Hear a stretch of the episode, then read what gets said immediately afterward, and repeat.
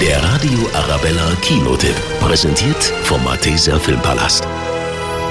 Ein absoluter Mädchentraum. Einmal Disney-Prinzessin sein. Für Emma Watson ist der jetzt wahr geworden. Sie spielt in dem Film Die schöne Belle. Eines Tages verschwindet dann ihr Vater und sie macht sich auf die Suche nach ihm und landet in einem verwunschenen Schloss. Und das wird von einem Monster bewohnt. Ich bin wegen meines Vaters hier. Dein Vater ist ein Dieb. Komm ins Licht. Belle wird zur Gefangenen. Doch mit der Zeit kommt sie dem Geheimnis des Schlosses auf die Schliche. Ein schönes Mädchen. Wer hat das gesagt? Hallo? Sie können reden. Oh, Aber natürlich, er tut nichts anderes. Die Kerzenleuchter, Teekannen und Uhren im Schloss sind verwunschene Diener und können sogar sprechen. Was ist, wenn das letzte Blütenblatt fällt?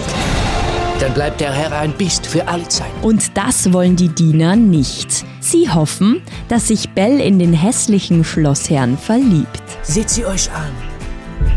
Was, wenn sie die eine ist? Die eine, die den Bann bricht. Dann würden sie von dem Fluch erlöst werden und bekommen ihre alte menschliche Gestalt zurück.